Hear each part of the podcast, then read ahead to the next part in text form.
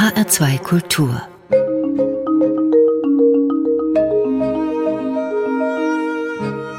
Doppelkopf Heute mit Hermann Schäfers, mit dem ich via Internet verbunden bin. Gastgeberin ist Stefanie Blumenbecker. Hermann Schäfers, seit 1992 arbeiten Sie mit am und für das Kloster Lorsch. Ein Jahr zuvor ist Lorsch gerade UNESCO-Weltkulturerbe geworden. Herzlich willkommen, Herr Schäfers. Ja, grüße Sie, Frau Blumenbecker. Herr Schäfers, das Kloster Lorsch ist an der Bergstraße gelegen und das ist weltberühmt, kann man sagen. Aber wenn man dort einen Besuch abstattet, dann sieht man vom ursprünglichen Kloster auf den ersten Blick zumindest relativ wenig.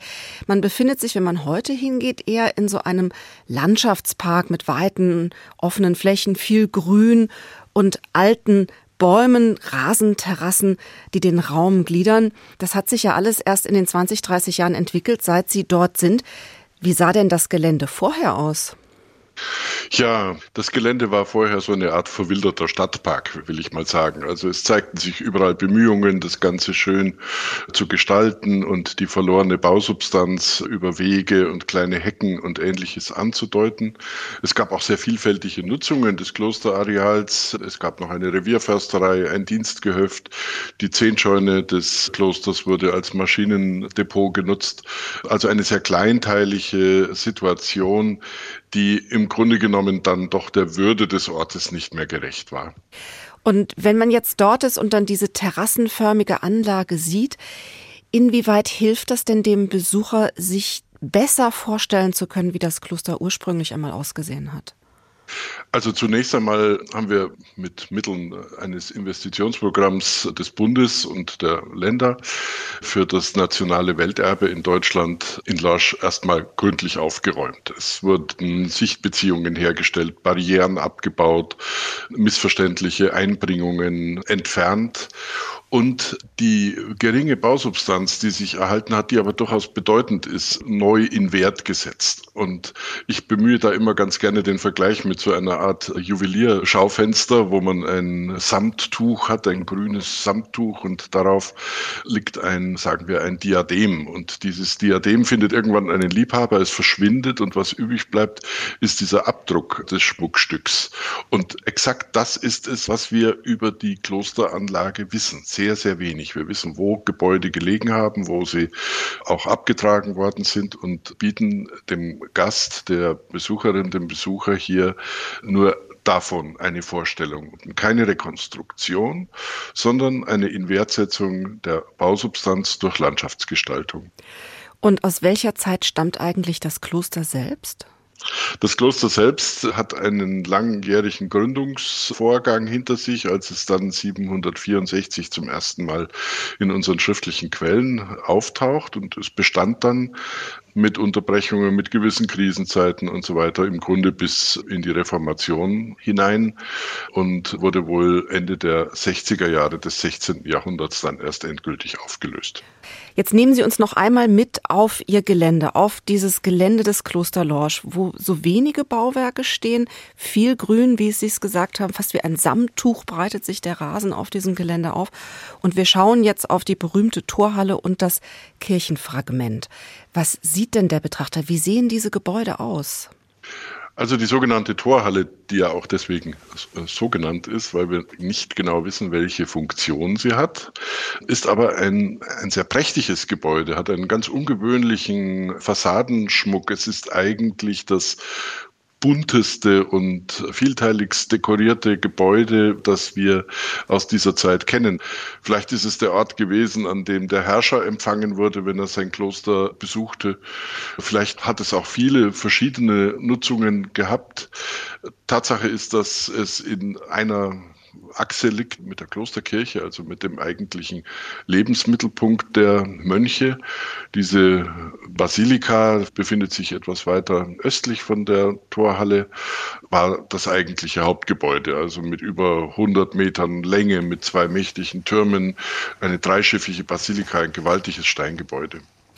Von dem kann man aber heute eigentlich fast nichts mehr sehen, oder? Von diesen 100 ja, Meter Kirche. Davon sind jetzt noch so drei Arkadenjoche erhalten. Der Bauforscher erkennt in der Westfassade unterschiedliche Bauperioden, die da ihre Spuren hinterlassen haben. Ja, und der Besucher, der hierher kommt, ahnt anhand der Eintiefungen in das Gelände, wie, wie groß diese Kirche und wie mächtig dieser Bau einmal gewesen ist. Und würde der heute noch stehen, würde man ihn durchaus in einem Atemzug nennen können mit den rheinischen Kathedralen. Also denken wir an Speyer, an Worms und an Mainz. Warum steht die eigentlich nicht mehr, die Kirche? Warum ist sie so vollständig verschwunden? Ja, die Kirche ist zu weiten Teilen abgerissen worden, systematisch, als letztes der großen Klostergebäude im 18. Jahrhundert. Das Kloster bestand damals nicht mehr. Es bestand auch keine Aussicht darauf, dass wieder Mönche von irgendwoher kommen könnten oder Chorherren, um diesen Ort zu besetzen. Und so entschied sich der Eigentümer der Anlage, das war ab 1623 wieder der Erzbischof von Mainz, sich dieser Baulast im Grunde genommen zu entledigen, die Anlage abzureißen, die Steine zu verkaufen und sich eine schöne, gemütliche Domäne hier errichten zu lassen, die dann tatsächlich bis zum Ende des Alten Reiches bestand. Und wenn man jetzt heute nur noch so wenig sieht und nur noch erahnen kann, wie mächtig dieser Kirchenbau einst war, wie kommt es dann, dass Kloster Lorsch trotzdem UNESCO Weltkulturerbe werden konnte? Ja, also es ist ja das erste hessische Weltkulturerbe. Die Regularien waren damals noch nicht so, so stramm und streng wie heute. Das Antragsverfahren war sehr viel einfacher. Und trotzdem wundere ich mich immer wieder, dass gerade dieser im Grunde ja aufgegebene Ort doch diese Bedeutung erlangen konnte man hat damals schon nicht nur das Bauwerk mitgedacht. Bei uns ist der Welterbebegriff ja sehr stark an bauliche Monumente gebunden, sondern man hat die historische Bedeutung dieses Klosters, also durchaus auch im politischen, im ökonomischen Raum mitgedacht und das Kloster als eines der bedeutenden geistlichen und geistigen Zentren, gerade östlich des Rheins. Herr Schäfers, Sie haben uns ja für unser Gespräch Musik mitgebracht. Das erste Stück mhm. wollen wir an dieser Stelle, da wollen wir einmal hineinhören. Das ist der ungarische Tanz Nummer 5 für vier Hände von Johannes Brahms. Und Sie haben eine ganz besondere Beziehung zu diesem Stück, haben Sie mir erzählt.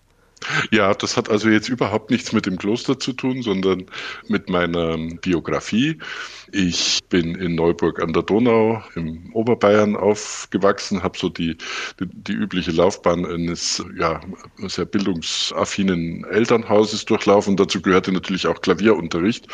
Und in einem etwas fortgeschritteneren Stadium war es ein Sonntagsvergnügen mit meinem Vater, eben diesen ungarischen Tanz vierhändig auf dem Klavier zu spielen. Der Vater links, der hat die untere Stimme gespielt und ich rechts, ich habe dann die obere gespielt.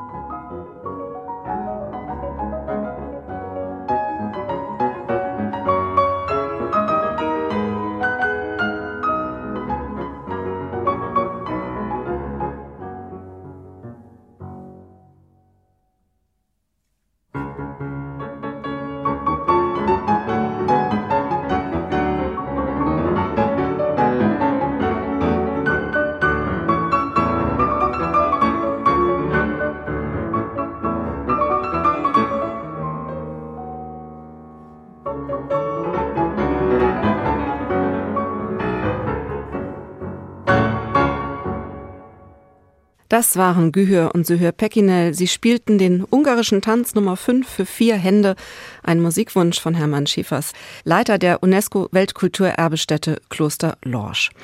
Hermann Schäfers, Sie kommen aus einer Bildungsbürgerfamilie, haben Sie uns eben schon kurz erzählt. Ihr Vater war Gymnasiallehrer und Laientheologe, haben Sie mir geschrieben.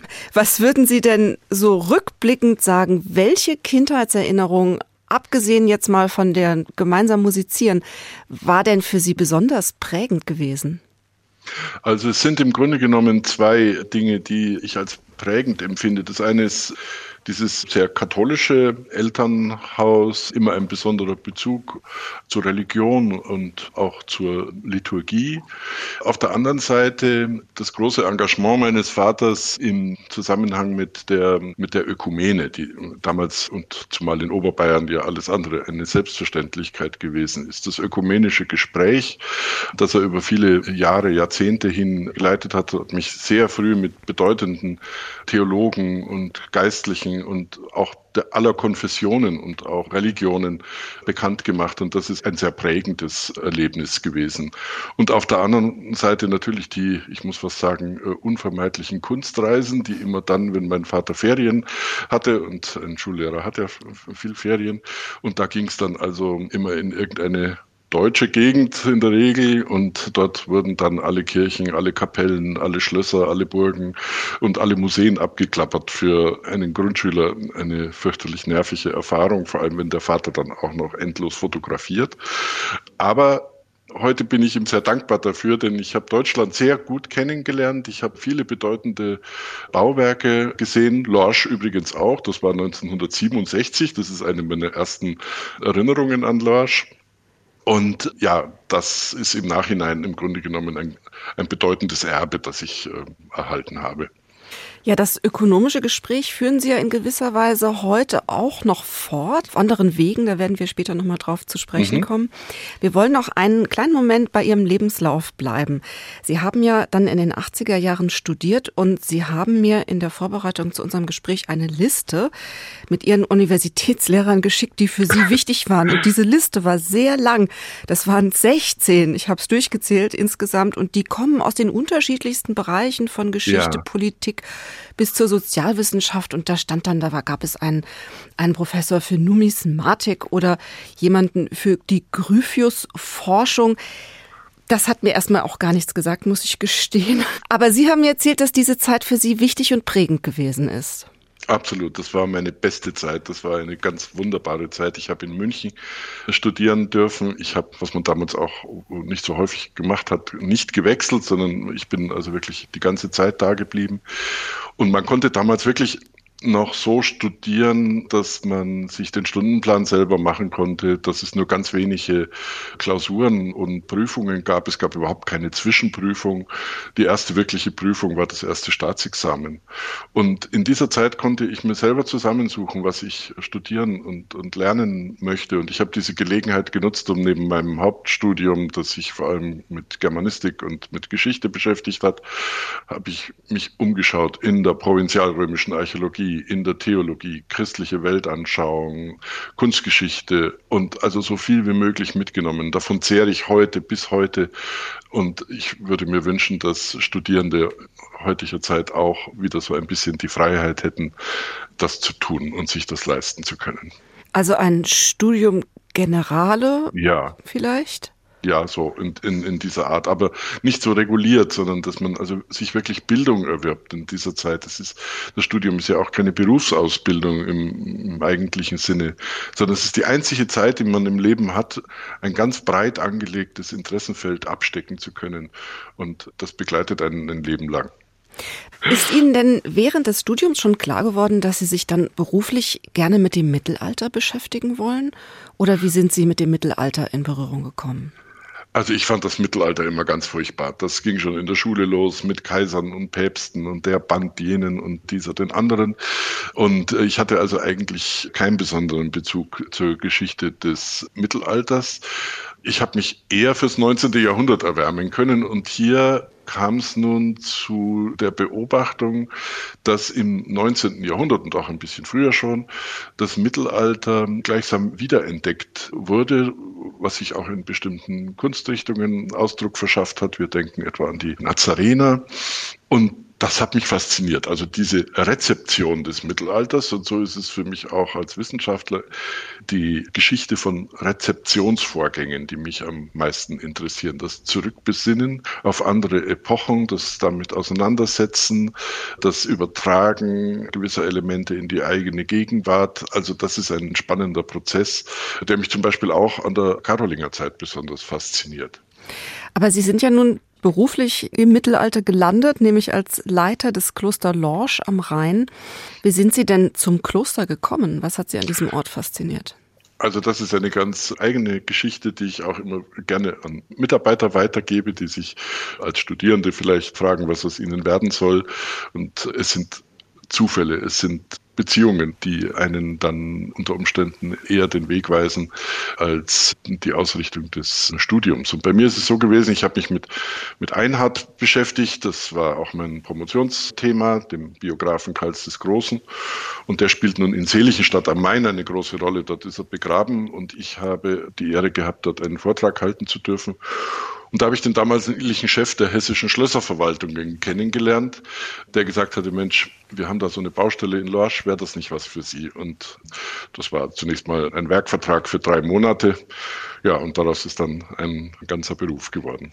Ja, und ein Leben im Kloster kann man eigentlich. Und ein Leben im Kloster, ja. Ohne dass Sie Mönch geworden sind. Ohne dass ich Mönch geworden wäre, ja. Aber braucht man einen Bezug zur Religion, um auch für ein Klostererbe tätig zu sein? Absolut. Also Sie müssen schon eine gewisse Affinität haben, auch zum klösterlichen Leben, zum klösterlichen Alltag, zur Ausrichtung eines Lebens auf ganz andere Inhalte, als das außerhalb der Klostermauern geschieht. Mich fasziniert auch immer, dass das Kloster im Grunde genommen kontinuierlich durch die Jahrhunderte hindurch immer eine Art Gegenentwurf zur herrschenden Realität gewesen ist. Also auch andere Lebensordnungen, Ausrichtungen, Zielorientierungen enthalten hat als das umgebende säkulare Leben. Ja, Kloster hat ja auch für viele Menschen etwas sehr Faszinierendes und Anziehendes. Und wir gehen jetzt auch direkt in ein Kloster hinein, nämlich mit der nächsten Musik, die Sie uns mitgebracht haben. Gehen wir direkt in die Abtei Saint-Vendry in der Normandie, ein Benediktinerkloster. Was hören wir von dort? Ja, es ist ein sehr altes Benediktinerkloster, das schon vor den Karolingern in merowingischer Zeit gegründet worden ist und mit ein paar Unterbrechungen bis heute wieder besteht. Man folgt dort sehr konservativ einer lateinischen Liturgie, was sich nicht nur im täglichen Chorgesang widerspiegelt, sondern auch in den täglichen Gottesdiensten. Dort herrscht eine sehr hohe, ich will es nicht musikalisch nennen, weil diese Gregorianik ja im Grunde genommen ein Zwischending zwischen Musik und Rhetorik ist. Also dort pflegt man eine sehr hohe Kultur und wir hören den letzten Gesang, mit dem die komplett beendet wird. Das letzte Chorgebet des Tages, auf das dann Stillschweigen folgt und Nachtruhe. Und das ist das Salve Regina. Salve.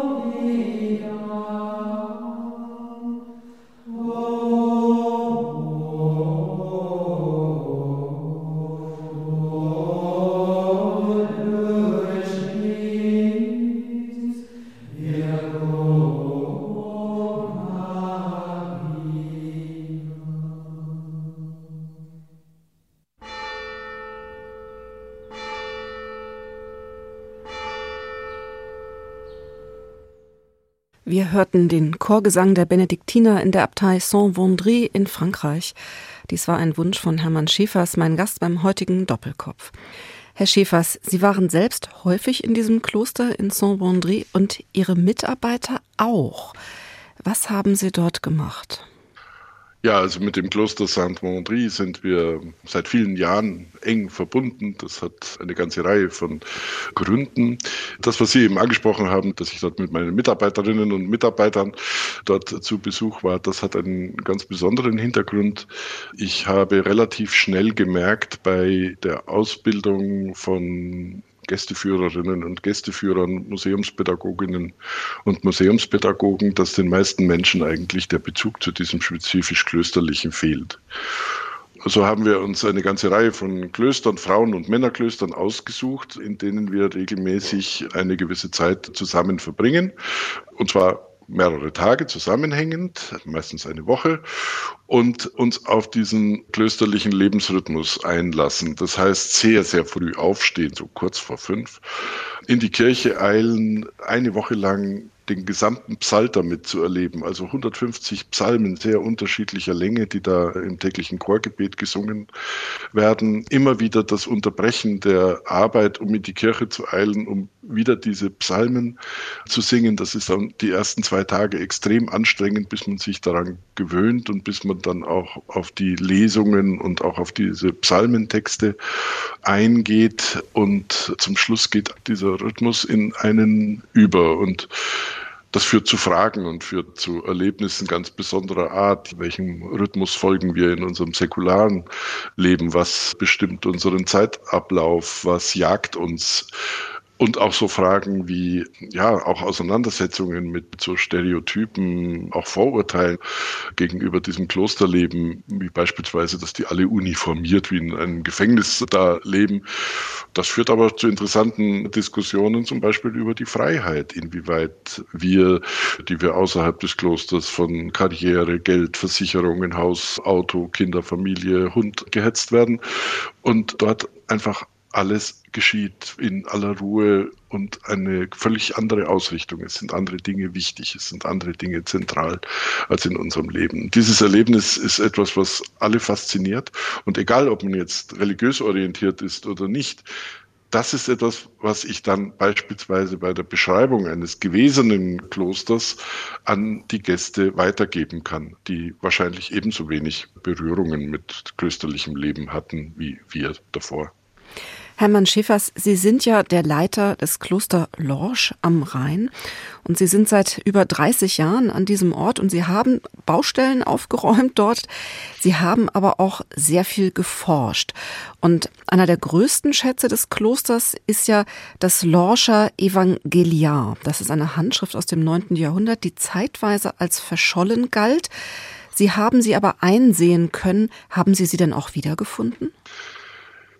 Ja, also dieses Lascher Evangeliar ist eine gewaltige Handschrift. Das ist eine dieser großen Goldhandschriften aus dem Hofskriptorium der Hofschreibstube Karls des Großen um 810 entstanden und spätestens dann auch dem Kloster Lorsch als besondere königliche Gabe, als Geschenk überreicht diese Handschrift war immer schon so bedeutend, dass sie immer Begehrlichkeiten auf sich gezogen hat. Und so kam es, dass diese Handschrift in vier Teile in verschiedene Länder, in verschiedene Museen und Archive gekommen ist. Und der erste Buchblock, der vordere Teil, kam nach Rumänien, nach Alba Julia. Das ist das alte Karlsburg in Siebenbürgen da war einer der Schwerpunkte dieser Unruhen, die zum Untergang der Sozialistischen Republik Rumänien führten. Und ab 1989 wurden Nachfragen nach dieser Handschrift von den Behörden nicht mehr beantwortet. So galt die Handschrift als verschollen.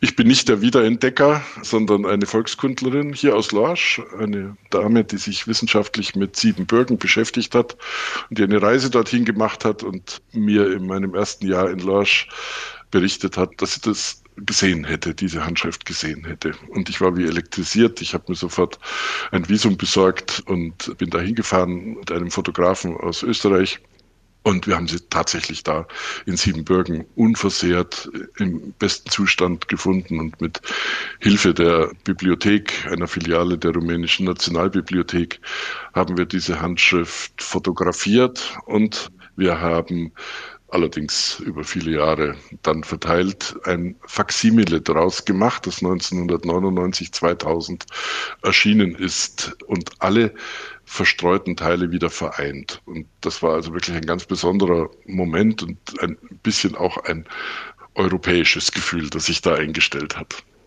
Was ist denn eine Goldhandschrift?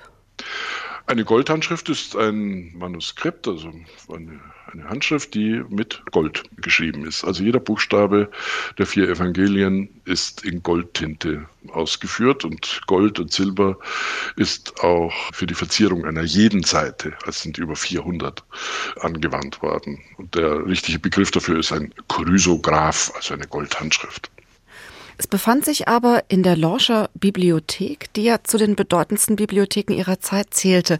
Wissen Sie denn heute, welche Schriften dort aufbewahrt wurden? Ja, da muss man vielleicht ein bisschen korrigieren. Es gibt nicht nur eine Bibliothek im Kloster Lorsch, sondern es gibt mehrere Standorte, wo Bücher sich befinden. Und das Evangeliar gehört sicher nicht zur Studienbibliothek, sondern das ist Teil des Kirchenschatzes. Das wird in der Sakristei aufbewahrt.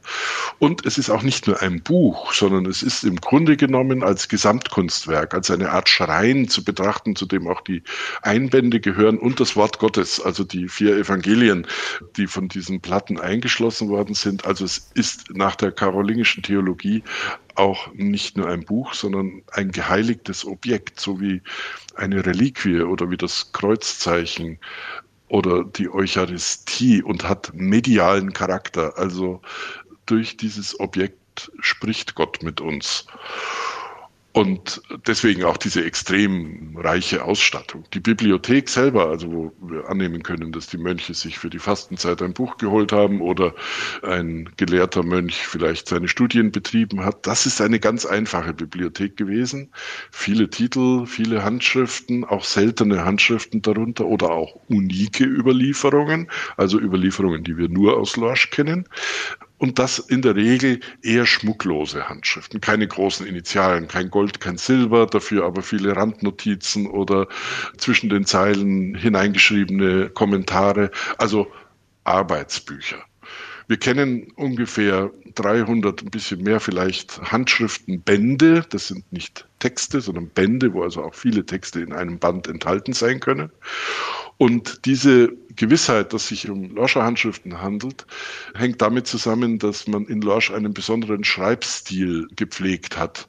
Und wir unterscheiden drei verschiedene, aber mit Lorsch verbundene Schreibstile. Und wenn man Fachmann für solche Dinge ist, sieht man sofort an einem G oder einem Z oder einem Y, wo eine Handschrift herkommt. Und das hilft uns, die Lorscher Bibliothek zu rekonstruieren, was angesichts der Tatsache, dass sie sich heute auf sehr viele Standorte in vielen, vielen Bibliotheken und Archiven auf zwei Kontinenten befindet und im Grunde genommen nur virtuell zusammengeführt werden kann. Aber das ist im digitalen Zeitalter Gott sei Dank möglich und so können Sie und ich und wir alle jederzeit in diese Bibliothek eintauchen, alle Buchseiten anschauen und auch damit arbeiten. Es ist jetzt das erste Mal, dass wir uns auch wirklich der Komplexität der Inhalte dieser Klosterbibliothek nähern können. Also nicht mehr nur paläografische Studien, dass wir also fragen, welche Handschrift gehört nach Lorsch,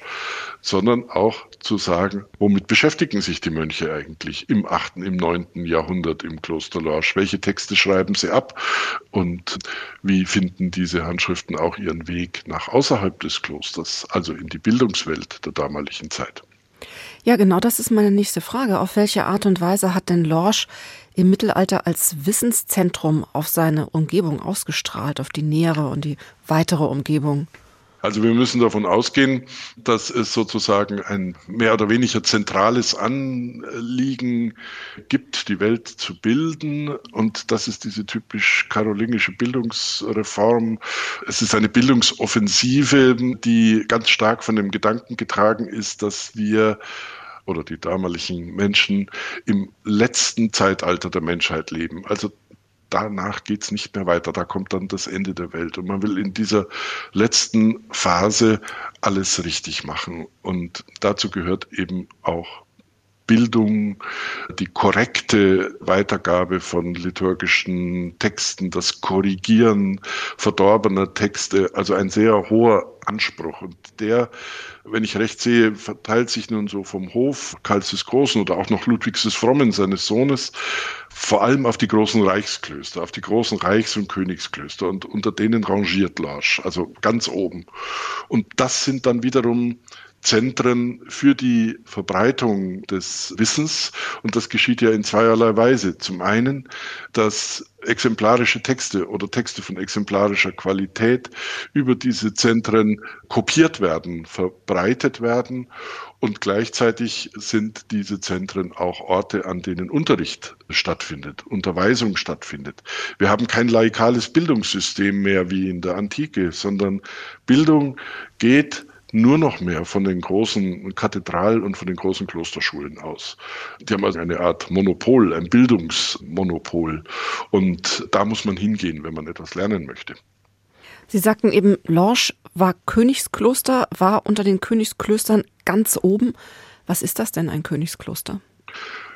Ein Königskloster ist also zunächst mal ganz banal ein Kloster, das dem König gehört. Das ist ein Phänomen, das bis weit ins Hochmittelalter hinein als vollkommen unproblematisch empfunden wurde, dass ein Kloster einen Eigentümer hat, einen säkularen Eigentümer.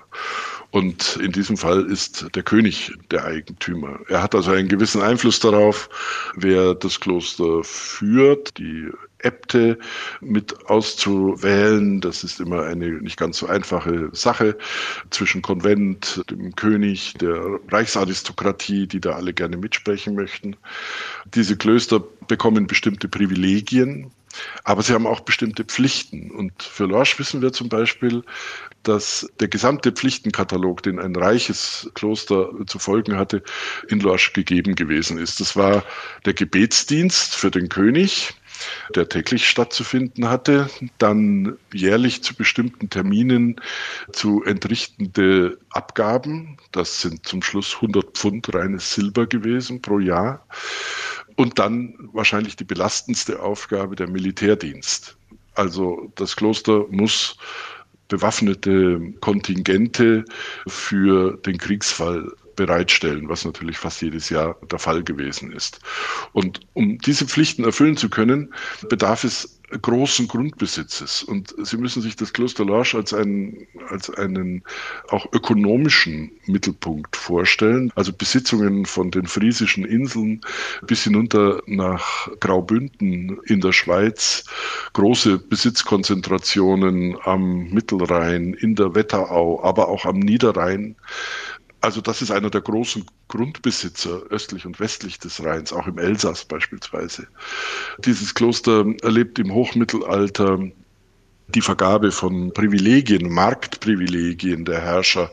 Es gibt auch das Recht, an drei, vier Orten Münzen zu prägen, also so etwas wie einen Binnenwirtschaftsraum zu definieren. Das Kloster Lorsch bewegt ein Schiff zollfrei den Rhein hinauf und hinunter. Da können Sie sich vorstellen, wie ertragreich da auch Waren abgesetzt werden konnten.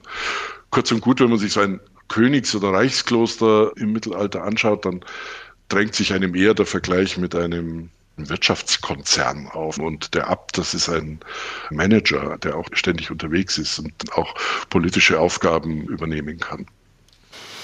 Jetzt gehen wir wieder in ein Kloster mit unserer nächsten Musik, aber dieses Mal nach Armenien, ins Kloster Geghard. Das ist eines der Partnerklöster von Kloster Lorsch und es ist ebenfalls UNESCO-Weltkulturerbe. Hermann Schäfers, waren Sie auch dort in Armenien zu Gast? Ja, ich war mehrfach in Armenien, ein Land, das ungeheuer faszinierend ist, und zwar gerade wegen seiner uralten christlichen Kultur. Eines gibt es dort, was ganz Besonderes ist, und das ist ein ganz wunderbarer Frauenchor die dort wirklich jeden Sonntag auch die Liturgie singen und zwar nach modern bearbeiteten liturgischen Gesängen, die zum Teil bis ins vierte Jahrhundert zurückreichen. Und wir hören jetzt aus dieser Liturgie das Surb, Surb. Surb ist armenisch und ist heilig. Wir haben also uns das Sanctus ausgesucht, interpretiert von dem offiziellen Chor des Klosters Gerard, bearbeitet von Mea Navoyan, das ist ein Musikwissenschaftler, der sich mit dieser alten liturgischen Musik in Erivan beschäftigt.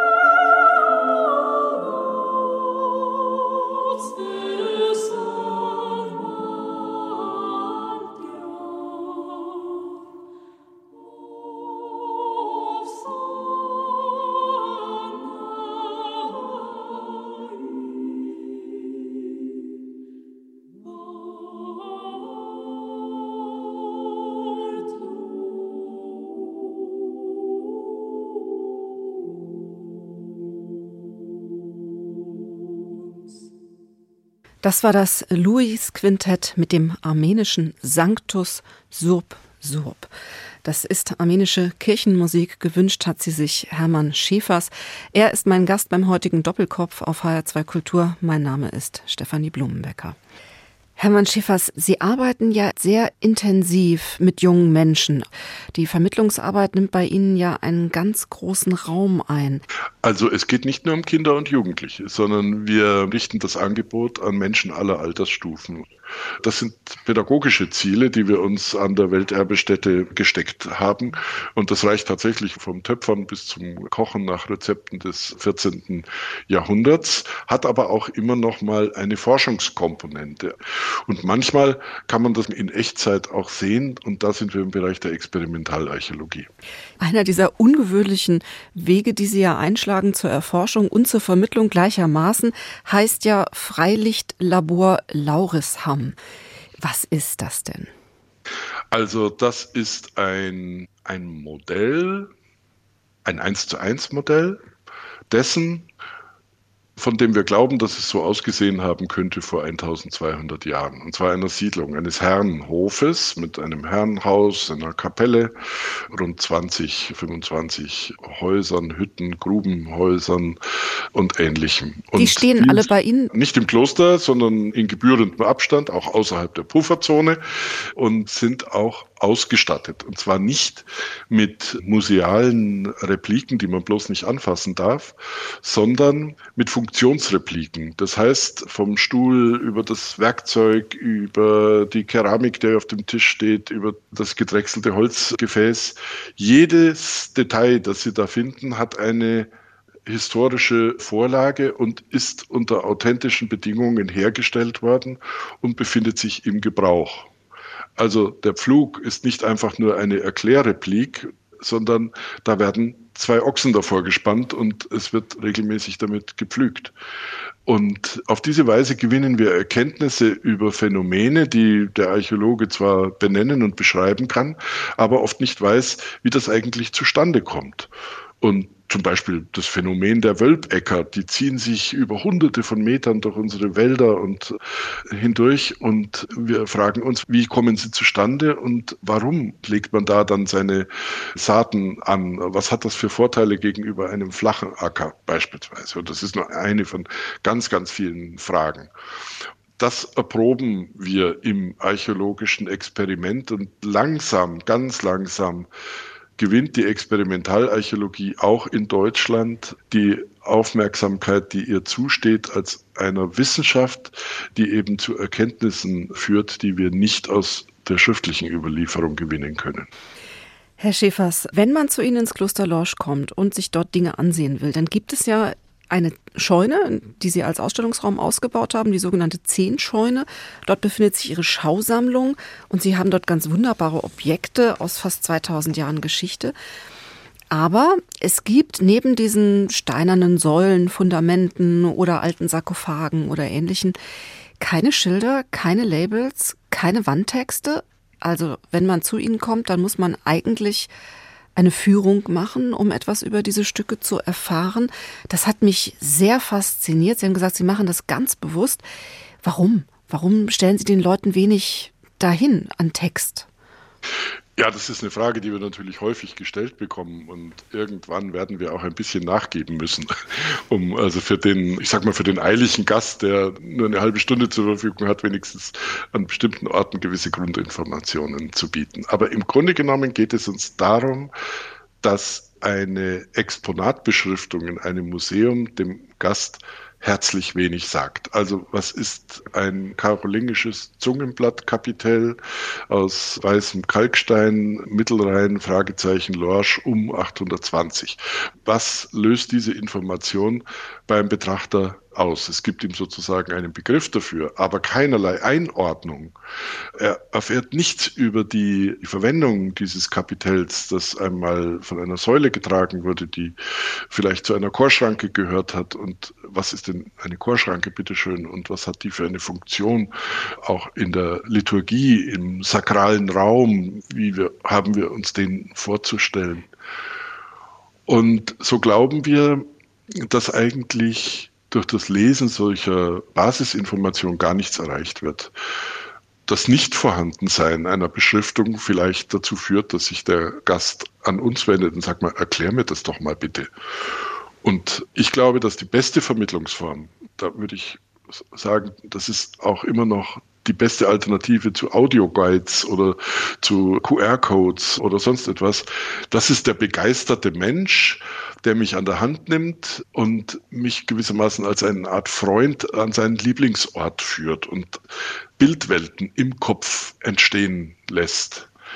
Das ist nicht ganz einfach, das will trainiert und geübt sein, braucht eine gewisse Ausbildung, das gebe ich gerne zu. Aber das versuchen wir hier zu leisten. Und wir helfen uns mit verschiedenen Formen von Zugängen. Wir haben ein Museum, ganz klassisches Museum, wo Objekte in der Vitrine liegen, wo auch Stellwandtexte und Objektbeschriftungen da sind. Wir haben die besagte Zehnscheune, das ist im Grunde genommen ein Schaudepot mit lauter aus dem Kontext gerissenen Objekten, die zu erklären sind. Wir haben das Klostergelände, das als auratischer Ort funktioniert, ohne Einbringungen, ohne Rekonstruktionen, ohne Visualisierung. Und wir haben Lauresham, oder genau Gegenentwurf da ist. Also da ist alles rekonstruiert, da darf ich alles anfassen, da darf ich auch mal was ausprobieren und selber machen. Und aus dieser Gesamtheit, dieser unterschiedlichen Zugänge zu diesem rätselhaften Ort Kloster Lorsch entsteht ein Gesamt Bild, das auch den Menschen in seiner Gesamtheit aller seiner Sinne sozusagen anspricht. Ein synästhetischer Ansatz, der im Grunde genommen zu unseren Vorstellungen von einer gelungenen Didaktik und Pädagogik gehört. Herr Schäfers, das war ein wunderbares Schlusswort. Und wir verabschieden uns an dieser Stelle aus diesem Doppelkopf mit einer letzten Musik, die Sie für uns ausgesucht haben. Die stammt in diesem Fall von Johann Sebastian Bach. Was wollen wir denn von dem großen Komponisten hören? Ja, also ich habe mir ausgesucht das letzte Stück aus der Kunst der Fuge und zwar in der nicht so ganz authentischen Streicherversion und das hat auch wieder einen persönlichen Hintergrund. Ich habe mal diese Cello-Stimme gespielt, das war der Höhepunkt meiner Cello-Karriere, die jetzt dann durch den Beruf natürlich unterbrochen und jäh beendet wurde, aber ich höre immer noch gerne diese Fuge und fühle so ein bisschen, wie die Finger ein bisschen mitlaufen. Und ich verehre Johann Sebastian Bach zutiefst. Er hat mich in allen Lebenslagen bisher begleitet und ich habe immer noch nicht genug davon. Wir hören jetzt eine Aufnahme aus dem Jahr 2003 mit zwei Violinen, einer Viola und einem Violoncello. Es spielt das Emerson String Quartett. Am Mikrofon verabschiedet sich Stefanie Blumenbecker.